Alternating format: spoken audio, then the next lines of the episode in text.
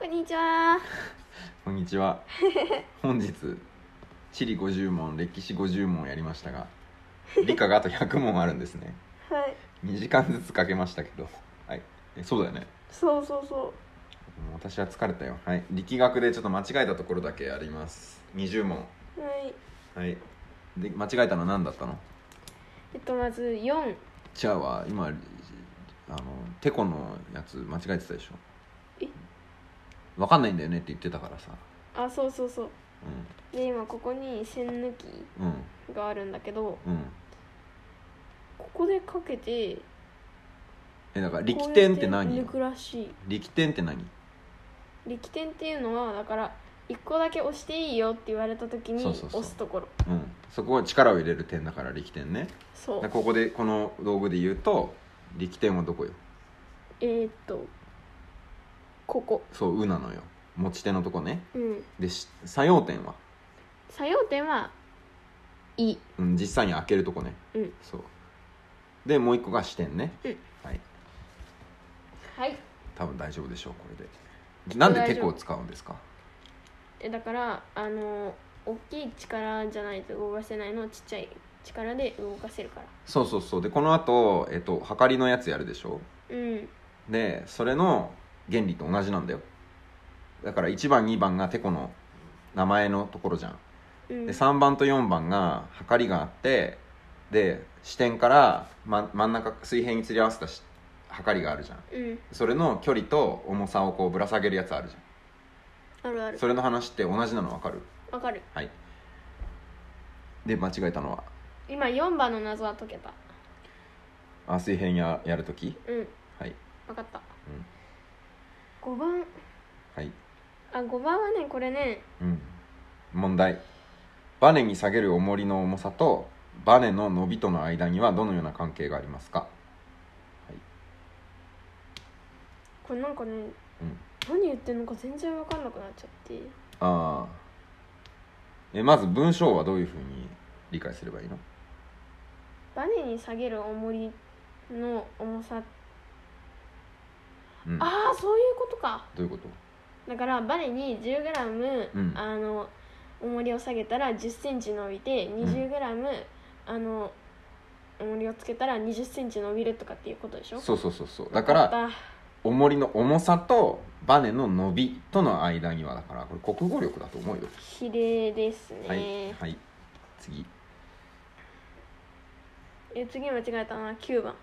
えー電流系のプラス端子は電極の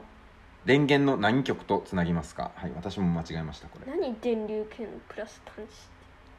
あえ電流系知らないの見たことあるあるか電流を測るさあの機械よなあの、こうやってやったらさチーっていく時とさそうそうそうそうチそーっていうく時があるそうそうそうそうそうそうでプラスにプラスをで端子っていうのがついてるのよマイナス端子とプラス端子っていうのがつあーいこいてつてそうでプラスの方にプラスの端子をつけるんだよねで私それ分かってなかったわなるほどね分かった、はいゆうかこの機械めっちゃ使って自由研究したことあるもああで単端子の意味はわかるん分かんないここのつなげる部分のところよ電流系についてて電流を入れるところつなげるところのことを端子っていうんだよねでプラスとマイナスがあるのようーんでプラスにプラスをつけなきゃいけないんだねへえほらだってプラス側からだから電電流はこう流れるでしょうんだから私マイナスの方にだプラスの方にマイナス電気を入れるのかなとか思っちゃったんだけどうん違うねマイナス極とつなげるのがマイナス端子なんでそうですはいはい次間違えたのは11番順方向に電圧を加えた際に発光する LED とも呼ばれる半導体素子のことを何と言いますかいうかねこれねうんあの前はままるっきり書かなくってダイオードだけを覚えてたのそしたら発光ダイオードはいはいはいなるほどねちょっと待って LED ってさ何なんだろうあのなんていうの何のライトえライ LED トとあエれミッティンあれあれじゃグないのダイオードだって、あのさうん、体育館にあるやつえあの避難訓練でよく出てくるあの赤い箱え AED だそれ AED だよ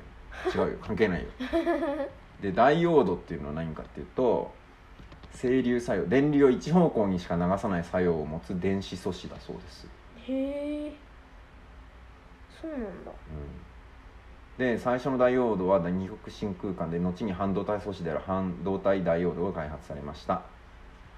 だそうですまあでもライトエミッティングなので発光するんだよその時に、うんっていうのがあるらしいということですね私ももうちょっと詳しくないので半導体素子とかちょっと難しいんで分かんないやはい次に間違えたのはえーっと次間違えたのは14番はい図4の絵の豆電球をソケットから外すと「お」の豆電球の明るさはどうなりますかえーっと「え」っていうのは並列つなぎに豆電球がなってるのようんわかるわかるうん、で並列つなぎの時の豆電球あじゃあ ABC の図があるじゃんうん、 A には1個しかついてないじゃん、うん、 B は直列でつないであるじゃん、うん、 C は、えー並列でつないであるじゃんうん、で直列の時の電気の明るさってどうなるのよ、えっとうん、電池が多い方が明るくなる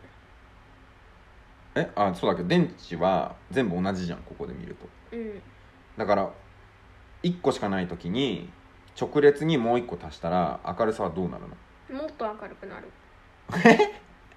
なんでえ B の話してるよそう同じ電池しかないんだよ電源の大きさは同じなん1個しかないんだよ、うん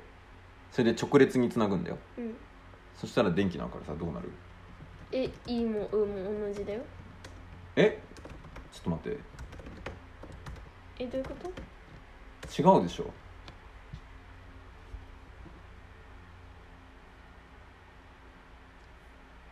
あなたあのこれ分かった電電源の直列つなぎじゃないよ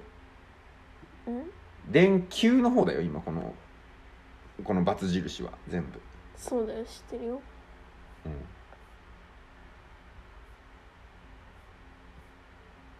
この人たち可愛いうんいやそうなんだけどえ並列はあれでしょあの電池何個にしてもさうんあのついてる長さが長くなるやつでしょそうそうそうそでうそう直列はそのまま全部ガンガン流すからうんあの1個の時とうんついてる長さほとんど変わらないやつでしょ、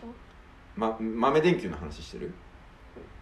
えまずさ電電池は電気を出す方だよね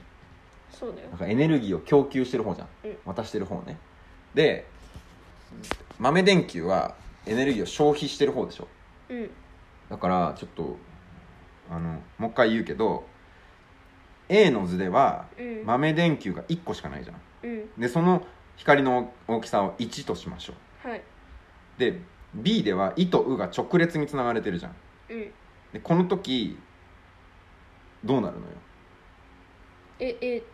あと同じだよ違うよえ11で電球が2流れてる違う違うよ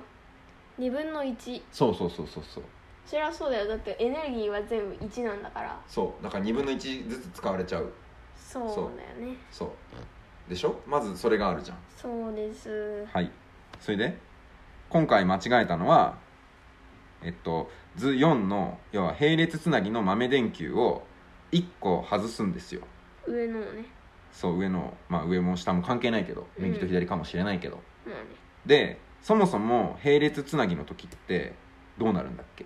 豆電球の明るさは変わらない1そうだよねそうなんですそうだよねそう同じ明るさになるんだよね並列の場合はうんだからえっとまあ回路が2個あるみたいなイメージだよね OK、でそのうち片っぽを外したとそうすると豆電「お」の豆電球残った豆電球の明るさはどうなるよ1だから変わらないそうだからそのまま変わらないわけ OK 分かったはいで次間違えたのはえもう間違えてないあそうなんだじゃあ私間違えたやつ言っていい私はね、うんえっと16磁石が引きつける金属の名前を2つ答えなさいで鉄しか書けなかったんだけ あゆうかまさしっていつだけだどねそしたらニッケルもいけると、さいうん、なんか夏期講習の理科のところで、水溶液の時にうんうんなんか鉄とニッケルってあそうなん言われだたええまあ私知りませんでしたじゃあ OK だね10分で済みました力学編次化学はい編問題を解いたら答え合わせをしてそれでまたやりますはいまた後で、よしじゃあえっと化学編ですねはいはいじゃあ間違えた最初の数は何番えーとね22あえっと問題空気を温めると空気はどのようになりますか答えは膨張する膨張するそう私は膨らむって書いたんだけどまあ同じことだねまあ膨張だから体積が大きくなるってこと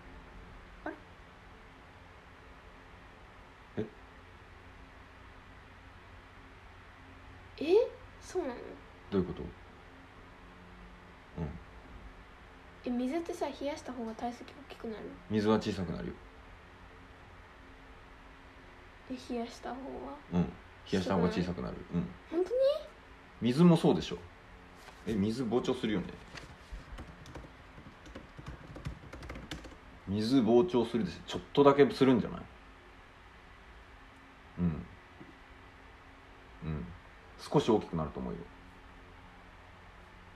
冷やした方が大きくなるよ冷やした方が小さくなるええおとなしくなるんだもんえそうなんだそうだよ知らなかったえここでさあの子供の科学ウェブサイトカカネットっていうところにいるあコカネットっていうところにいるんだけどさあこうかで熱熱エネルギーによって物質の粒の動きが変わるからですよ水や空気を温めると膨張するのはなぜあー膨張するんだそうそうそうっていうか全然違った考えてたことあそうなんうだ、ーんえどう考えてたのえあの水はうん凍らせたらうん大きくなると思う、凍らせたら大きくなるうあんだから氷になるとあのそれはそれで別の理由で大きくなるのよあーよか体っ積た体積が増えるのだけど気体のまんまだったらっていうことよオッケーわかったあと空空気もさそうじゃんなんだっけあの、えっと、すごい冷たいところで、えージュースをペットボトルをこう閉じるじゃん、うんそれであったかくなるとちょっと膨らんでるじゃんうんそれは、ね、温度が上がって膨張してるからよめっちゃあったかいところで空気をペットボトルの中に入れてギュンギュンに締めて冷蔵庫の中に入れるとこうギュッとこうなんていうのペコってなるじゃんあれはだから、えっと、収縮してるからだよね、えっと、縮んでるからです、はいはい、でこの図も見といてね加熱するとプルプル震えるわけよみんなうん OK 潰れたピンポン玉をお湯で温めると中の空気が膨張して元の丸い形に戻ります OK うんで固体の場合は加熱すると固体も大きくなるんだよちょっとうんだけどそそんなに大きくならないわけよくっついてるからみんなみんな抱っこし合ってるみたいな感じうんで、えっと、液体の場合はね手をつないでるぐらいだからえっとまあお広くなれるけどそんなに離れられないうんで機体の場合はもう手つないでないわけなんかみんな見えるぐらいの距離で「おーい」とか言っててでみんなで「おー」とか言って暴れ出してですぐ離れてっちゃうみたいなイメージあーなるほどねはい次に間違えたのは私ね26番間違えたね水を温めていくとえーと23番間違えたあじゃあ23番何ですか空気と水では温めたり冷やしたりした時の体積変化が大きいのどちらですかはいどっちですか今言ったよえー、と空気と水では空気そそういうかねあの、水は温めたり冷やしたりした時う、うん、どっちの方が体積変化が大きいかって聞かれたのかと思っ何と何を比べてたいや温めた時と冷やした時ああそういうことかじゃあ答えたは温めた時とかなんか冷やした方とか言っちゃったんだそうそうそうああ間違っていますそうまず空気と水で比べてるのかと思ってああなるほどねオッケうーんわかった、はい次私間違えたのね水を温めていくと白い煙のようなものが出てきます、これを何と言いますかを水蒸気っていう書いちゃったの、ああなるほどねでも湯気なんだねそうはい優香も最初答えられなかったでしかも27 26の白い煙のようなものは固体液体気体のうちどれですかっつってそんなもん気体でしょと思ったらうん、違うわ違うわな水蒸気だったら気体なんだけ気ど体だけど白い煙の場合はまだ液体なんだとうんはいそうですねそうですね、、はいやー難しいはい次間違えたのは次間違ったのは29番29はいあ電動そうあのね「うん導くと伝わる」っていう字があるのは分かってる、うんその並びがどっちかは分かる伝説の電でしょでその次に動線の動でしょ電動だからそういうことうんちなみにあとえっ、といくつあるんだっけ2つあともう1つは思いついてんだけどあの熱の伝わり方放流対流、うん、あそうそうそうぐるぐる回るってやつね、うん、はい、あともう1個なんかなかったっけそうだっけ拡散とかかな熱の伝わり方で検索すればいいかえー、電動対流あ放射だああそうだだから放流っていうか言っちゃったんだ、ああそういうこと全ね部混ざってはい一個ずつ説明できるうんできないえー、電動は電動まあはこの後分のかるよ問題であどういうことあの金属の一部を温めた時うん例えばスプーンをさシチューの中に入れたらさスプーン全体が熱くなって持てないはいその時熱はどのように伝わりますかえっとスープの方から上の方にそう端から順番に伝わっていくんだよねはいオッケーオッケーじゃあ対流は対流はこう風がぐるぐるぐるぐる回ってるそうねなんか熱いものは上に行く性質があってみたいなうんうんうんうん熱いものがこう周りに広がっていく時にってことねそうはいで放射、知らんえー太陽の熱が地球に届くのは放射によるものです太陽から放出された電磁波が地面を温めその熱が大気を温めています夜になって涼しくなるのは昼温められた地表の熱が空に上がっていく時に地表の熱を奪っていくため放射冷却ですで物の熱が電磁波という状態で四方八方に放出され空気などの熱を伝える物質がないのに離れたところに熱が伝わる現象です OK? うんはいでもう一個が対流ね対流は大丈夫かなうん大丈夫はい空気が動いて伝わる現象ですはいはいあと水の時もそうなりますはいはいで次間違えたのはえっ、ー、と36番問題ろうそくが燃えた後にできるものを2つ答えなさい二酸化炭素は分かったんだよ私もこれ間違えた水が分かんないなんで水私二酸化炭素とろうの燃えかすって書いたんだよね言うかもそれ思った ろうそく燃えた後はいえーちょっとこれねちゃんとやらないとダメだと思うわろうそくが燃えた後の空気はろうそくがあれこれじゃないねだから水ができるんでしょだから、えっと炭素とあのえ燃えたー後酸素がくっつくっついて水ができるよっていうふうにすればいいんだねどこにこれかえー、はいじゃあ瓶の中で燃えつ物が燃え続けるには空気が必要ですはいで空気は窒素78%酸素21%二酸化炭素などその他の気体がありますうんで酸素には物を燃やす働きがありますが窒素や二酸化炭素にはそれがありませんうんね、で酸素が使われると物が燃える時の空気の変化ですが、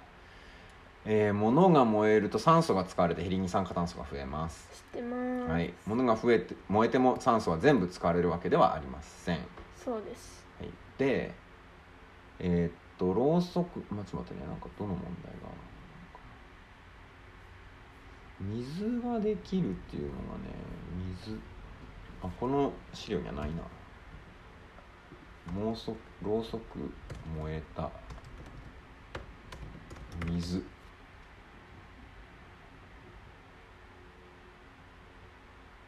水ができるろうそくが燃えると水ができるなんかわかんないんだよ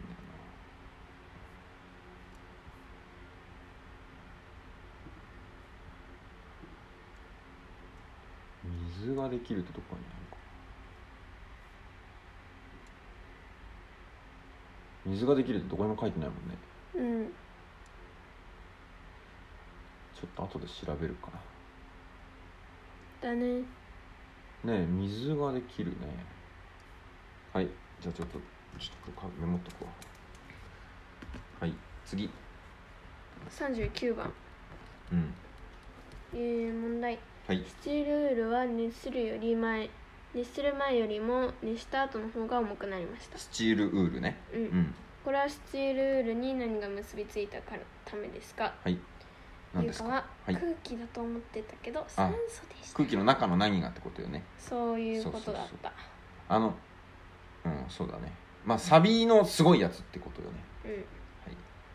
い、くっついたから重たくなりましたと、うんうんあとは大丈夫なんかあとはねリトマス試験紙とか大丈いうかいけんの夫あこれはねあのー塾でちゃんと夏期講習中にやったオッケめっちゃ頑張ったーはいじゃあえっとあともう大丈夫かな次は地学ですねえ自信ないとこないの他のやつで科学で他のやつで自信がないところは大丈夫かなそうねそんなにないかはーいじゃあ、えっと、次は地学をやって答え合わせをしたらまた戻ってきますなはーいはいじゃあ地学の答え合わせはい私49番の月の形でそういうかも右半分がの半月のことが上限の月なのちょっらしいねとわかんない上限の月だったっけこれしてる知らない久しぶりだねはあこれだあああーなるほど本当だ本当だ何がなるほどなの全然わかんないんだけどだっていうかこの図よく書くだけど今太陽が右から来てる設定になってるじゃんそうそう反対から来てるああそうかくるっと回るから関係ないのか、うんいや関係あるわそしたらだってこれ右側がちょっと待ってちょっと待ってね上限の月は昼頃の東の空にええー、上り夕方頃に南中真夜中の西の空から沈んできます一方下限の月は真夜中に東の空に上り明け方頃に南中して昼頃に西の空から沈沈んできますあそんなことがあるんだう時間まあそれはそうか関係あるかしそうだよねだって地球にも月にも光が当たってんだもんねうんそっかで上限から始まるわけだんそうらしいそれはそうだよねてかあ上から始まりそうじゃんああうんそうねうんそうだね、うんはいわかりましたそれでそれでうん次に優子が間違えたちょのはちょっと待ってよ地球は反時計回りに自転しているためうん月が上限の位置にある場合は月は D 昼頃に見え始めはいはいはいはい上限の位置うん A の夕方頃に最も見やすくなり B 深夜に地平線の下に沈んでしまいますちょっと待ってこう回ってるわけじゃん反時計回りだからでここに上限の月が上にいるからうんこう来た時にそうだね右側が光ってるのが見え始めて夕方ぐらいに一番真上に来るっていうか真ん中あの見やすくなって深夜頃に沈んでっちゃうわけでねそうかそうだねあれなんかこんなこと考えたことあったかなむずいねこれうんわかりましたはい次あでももう覚えたわ優子次はね59えマジでうん59番冬の大三角を作る星の名前はい言ってシリウスプロキオンは出たあベテでルギウスが出てこなかったペテルギウスじゃないのえどっちでもいいんだよあそうなんだ、まあ、私はね間違えたやつ言うとね51番真夜中に南中する月を何と言いますか満月満月わかんっなていけど深夜の0時にそうなんだ南中するんだよそうなんだまあそりゃそうかだって自分ち太陽の真反対に我々がいる時に南中かそうかそりゃそうだよねあーなんか分かってなかった52番も間違えた月の満ち欠けの周期私28日にしてたあわー29.5日なんだね、そううん言うかもしれない通い出してから分かったでそれのおかげで間違えたのが67番のえーっとある年の1月15日の夜が満月でしたこの日から月が徐々にかけて全く見えなくなる新月これ新月って言うんだよねうんのは何月何日頃ですかっていうので普通に29日にしてたけど30日頃なんだねそうはいわかりましたそれも間違えたしその次56番の星座を探す時に使う道具を何と言いますか、星座早めうん、これうちにあるじゃんあるで星座早めって書いてあるよねうんだけど私手元に持つなんか地図的なものじゃなくてなんか空を見る時になんかなんかあんのかなと思って道具がうんそれを想像して分かんなかったし星座早見っていうのはそれのことっていうふうに頭の中でつながってなかったうんで57番の「夏の大三角」の「ベガ・アルタイル・デネブうん」もう覚えてなかった、うんでもデネブはお尻とかえお尻あそういう意味なうのどういうどういうことんなんかね、うん白鳥座のお尻の位置にあるんだよデネあそうなんだブうんゆか一番最初に覚えた星の名前デネブあそうなんだお尻らしいよ夏の大三角ねこと座のベガうん白鳥座のデネブ鷲座のアアルルタイルタイルそっかデネブうんアルタイルとアンタレスがたまに混乱するよね58サソリ座の中にある赤色の一等星がアルタイルなのねあアンタレスなのねえーめっちゃ大変だねで冬の大三角形を作る星の名前がシリウスプロキオンペルギウスペテルギウスとうんはいわかりましたで次間違えたのが何だって65あ私もう64のカシオペア座も分かってなかったわカシオペア座難しいよねあの W のや北斗七星のように63の星北極星を探見つけるときに使われる星座の名前がカシオペア座ねつうんカシオペアってそもそも何なのそうだったっけまずカシオペアとはですよね、確かにうん、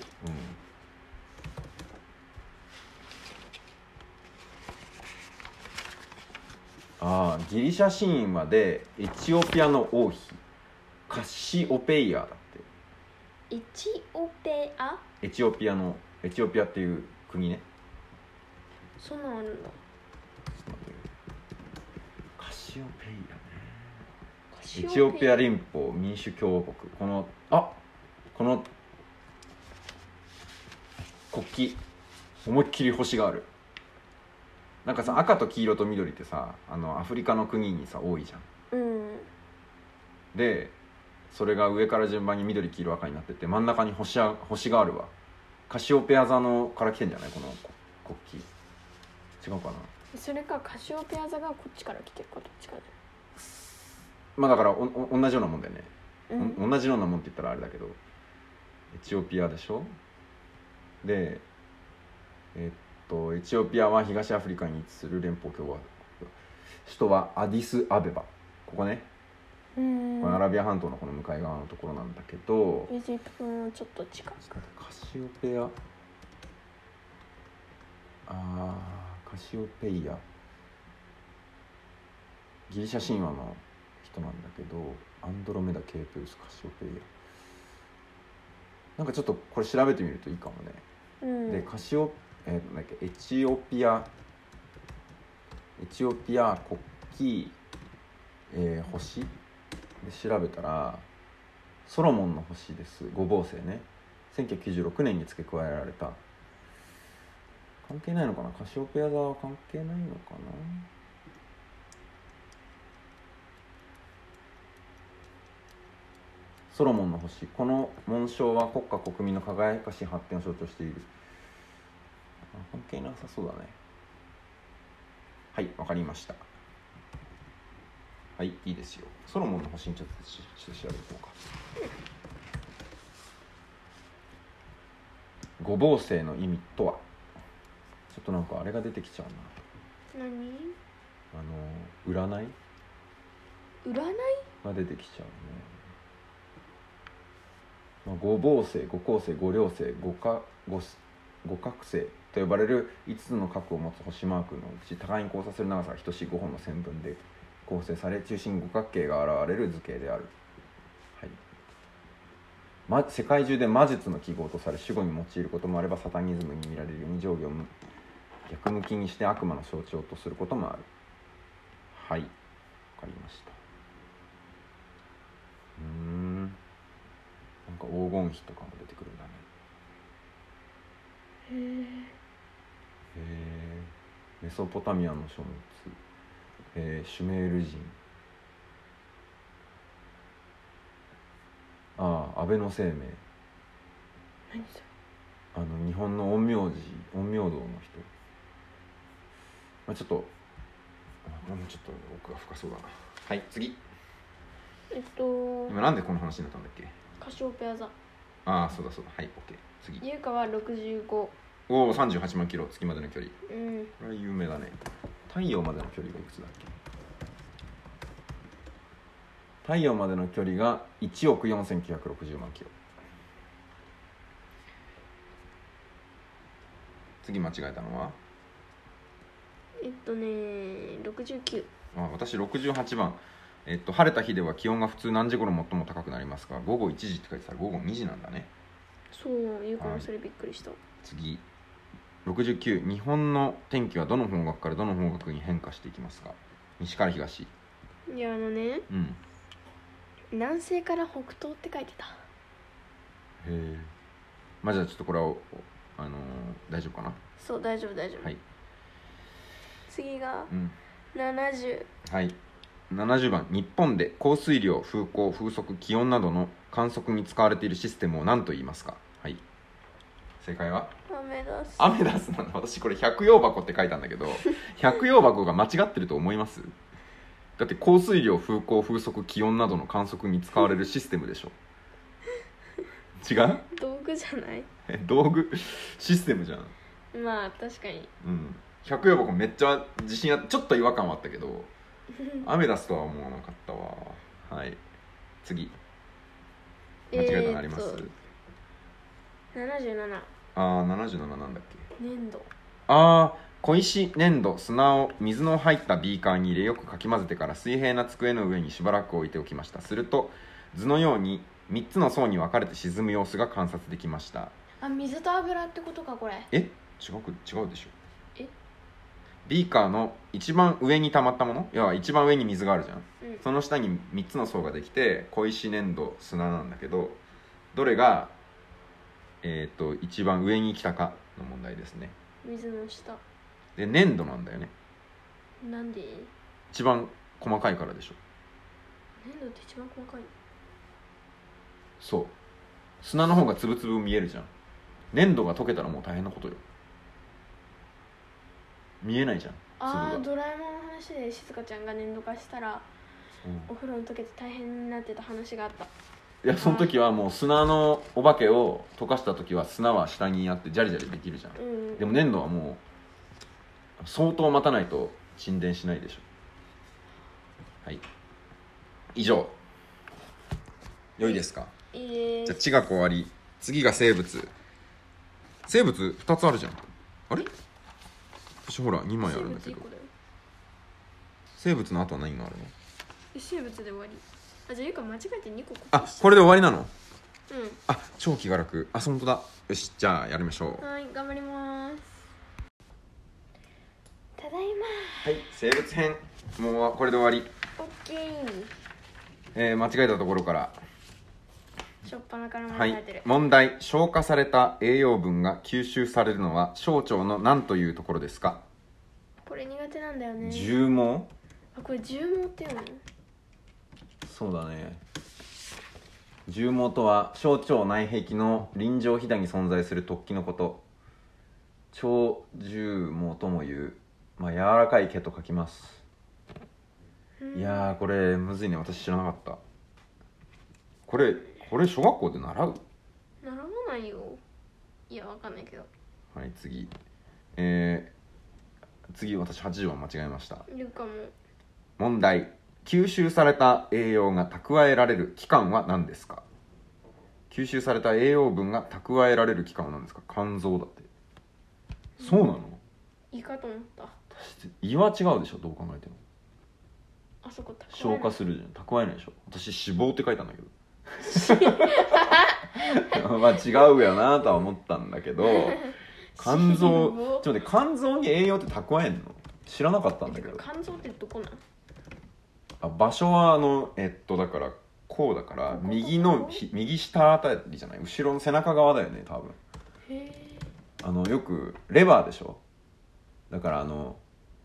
あれ肝臓結構上だなリバーブローとかいう時のやつでしょリバーブロあのボクシングでさ殴ると痛いとこ 結構上の方だねあでもやっぱそうだね思ってた方で背中側じゃないのかなそうだね背中側ですそうそうそうそうそうそうーうーんうんでここに栄養たくつまり肝臓役割一つ目は私たちの体に必要なタンパクの合成栄養の貯蔵へえへえ二つ目が有害物質の解毒分解これはもうすごい分かってた私肝臓はそういうもんだと思ってたで三つ目が食べ物の消化に必要な胆汁の合成分泌ああそうだねなるほどねうーあん蓄えてるとは知らなかったわはい81番間違えました私81番は合ってたなんて読むのこれ塩塩問題大豆の種子が発芽に必要な養分を蓄えているところを何と言いますか子供の葉っぱと書いて塩、はいで次私間違えました82番当てた合ってたあマジかこれはやったことあるえー、82番し植物の種子が発芽するのに必要な条件は空気過去酸素水とあと一つは何ですかなんて書いた私栄養素ああ肥料ね肥料っていうかなんかないとダメでしょと思ったんだけどうん確かまあだけど塩の中にあるからいいわってことでしょこれにうんで適度な温度なんだねうんそりゃそうか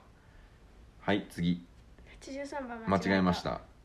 えーっと塩なんだよね答えがね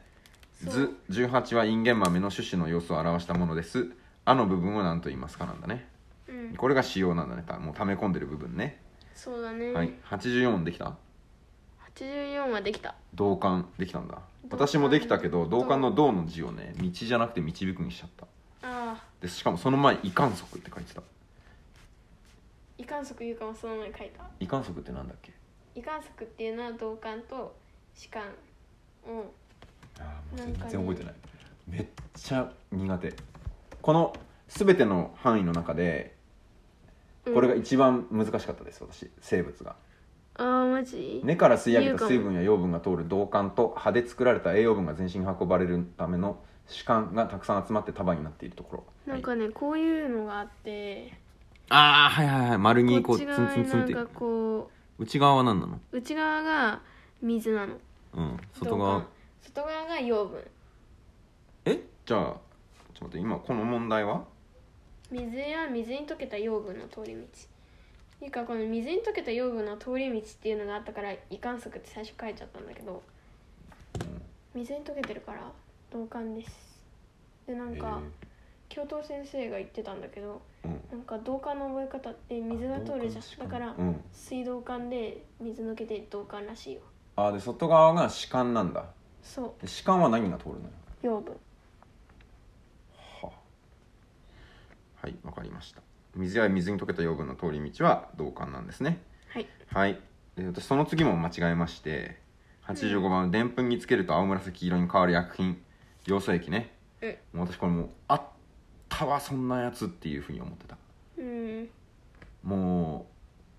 うマジで中学まで帰らないと無理 ヨウ素液は本当に使わないでヨウ素液は普通何色ですかでも透明とか思ったら薄い茶色なのねいうか緑と思ったうん薄い茶色が紫になるのか青紫になるのかでまあねさもう絵は覚えてるそのやったことあるからポタって落とすんだよねでんぷん液かなんかそをうそうそう、でもさ青紫見えないよねあれ何色にうんななったんか濃い茶色のなんか聞っかていれう感じかも確かに黒って言ったと思ういうかうん黒とか茶色とかうんだよねうんはい次間違えたのはこの後はすごいできたんだけど受粉虫風化石膀胱卵、えー受精までいけた嘘九十一番間違えた膀胱うん91番、えー二酸化炭素以外の不要物は腎臓でこし取られてからある期間に尿として貯められますこの期間の名前を答えなさい膀胱じゃんあ知らなかったのうんまあそうだよおしっこ溜まってるところね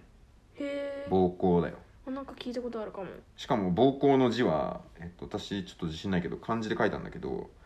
月肉月に膨らむの右側と肉月に光なんだよねほらあ違うわ全然違う字だった傍らっていう字だう路ん棒の石の棒のはいまあいいやで次あじゃあ漢字漢字間違えてる次はうん百番、えちょっと待って今どこまでいったっけ私91 94番子宮が分かんなかったわあ母親の子たお供の腹の中宮で胎児が育つ部屋そうだよね快適、えー、95番90胎盤胎盤私分かんなかったこれ、うんなんか胎児が母親から酸素や栄養分をもらい不要物を渡す場所はどこですかこれが胎盤なんだうんあー私これはもうへおへそへその中体とか書いてて最最体とか書いててで胎盤だ違う間違えましたうんで次97を間違えたって九十いいか百100番、えー私が間違えたのは97ヘチマの花のスケッチですお花はどっちでしょうっていうもう全然分かんなかっねたあゆうかも勘いや優香は前一回やったことあってそれで間違えたから覚えてた、で19で「あ」の部分が大きくなると何になりますかってこと私「み」って書いたら果実だったそういうかもね前ね「実」って書いたらね果実ダメだよって言われたんだうんはい次えっと99番合っててあ99番のさ「ヘチマや稲の種は春夏秋冬のうちどいつ巻きますか?」っていうのをさこれ海翔くん見てて分かったんだけどあーマジでだって稲の種春に巻いてるじゃん優香はヘチマを学学校校ででうん春に巻くからそうだよねこの間夏で持ってきてたじゃん、うんってことは春でしょっていう感じだよね、そうはい、100受精卵が分裂しながら子宮の壁につくことを何と言いますか全然わかんないあ着床だね着床着床っていうのねそうよし終わったもうマジで半分ぐらいしかできてないんじゃないちょっと待ってえっと21もあったんだよね間違えたのが優123456789101112香六あ優香の方ができてるじゃん私の方が間違えてたもんねまあなんかもう全然覚えてないわ全然わかんないねこれしかも結構新しい事実として栄養分は肝臓に蓄えられているということを知りましただね知らなかったわ はあちなみにさアブラナの花粉は虫風のどちらによって運ばれますか虫じゃんうんこれは分かったわかるうちのさ庭にさ植えてたものアブラナ科めっちゃ多いよあ確かに言ってみ名前えーブロッコリーブロッコリーアブラナ科だよねあれね見た目ねうんブロッコリーって油中じゃないのわかんない今ブロッコリー何かって聞いてる油中ですはい次えっと白菜白菜そうでしょ油中ですおおキャベツ油中ですねーえめっちゃ油中植えてるうんそんぐらいかななんかめっちゃ菜の花っぽいやつが生えてきたのよそうだよねうんだから油中の野菜でちょっと調べてみようかキャベツ大根小松菜ブロッコリー白菜チンゲン菜はいはいはいそうだねで蜂飛び回ってんじゃんなんか重要だよね油中、だねよしであの風で花粉が移るやつうんトウモロコシがそうだとは知らなかったわ、私は杉杉しか思いつかなかった風で、うん、あのさはいおなもみおえおなもみおなもみあのトゲトゲしたやつ体にすぐくっつくはいはいはいはいはい あれはさ人間が運んでんだよね人間というか動物ねそうそうそうう、んそうだねじ絶滅危惧種なんだってえー、そうなんめっちゃ生えてるけどねえあとあのなんだっけあれもじゃないえっと鬼の矢ああ鬼の矢ねあれってなんて言うんだろあれがすごくやだうねうんああ疲れたまあ100問やったねうんというわけで今日はもう10時近いんだけどうんえっと今11分撮ってるでしょうんその前も101515ぐらいだったからまあだからこれ1時間で終わってんだよ多分すげえ理科はねそうだいやね社会はやっぱねあの文脈とか周りの知識がいろいろ増えてくるから、そううん、ああ疲れた理科はでも生物も同じような覚え方していかなきゃいけないし地学も実はそういう感じだからねうんえっ、と宿題はえっ、となんだっけ月のえ上限下限のやつだっけなんだっけさっきメモったのあろうそくが燃えた後に残るものが水とそう二酸化炭素と水水水なのそれとも水素なのど水水って書いてあるのうんまあ酸素と水素がくっついてこうあ多分ちゃんと式書かなきゃいけないのかな燃えた後ね確かなんか液体みたいなの出てるもんねうんだからえでもさ、うんケーキの上にろうそく立てた時あれ水出てきてるもしかしたら蒸発してるのかもしれないけどねああなるほどねその可能性はあるうんねうえんちょっと分かってないな私ろうそくって何で燃えるのかもよく分かってないし確かにまあでもこれで理科はでもさこれしか範囲ないわけでしょ言ったらそううんまあでもこれを増やしていかなきゃいけないんだね理科の増え方が分かんないな社会は結構今回ので骨ができたからあとはこうまあ幹ができた幹が様子が分かったから枝葉をつけていけばいい感じがするけど理科はまだちょっと他にも範囲ありそうだしなうんあと理科の方が暗記きつくないそれはあるなんかシリウスプロキオンベテルギウスってやばくないしかも色を覚えないといけないしそうだよねなんか社会の方が流れがあるから覚えやすいかもしれないでも社会はさ歴史とか地理ってさどこまでやったらいいのかよく分かんなくなる時があまあねでもなんかすそうだなまあそうだねまあ面白いねるうんはいじゃあお疲れさんはいじゃあ次は次こういうことやるのはいつかないつだろまあもうちょっと秋ぐらいにううん冬の前とかにそうだねやるかはいはいではおやすみなさいおやすみなさい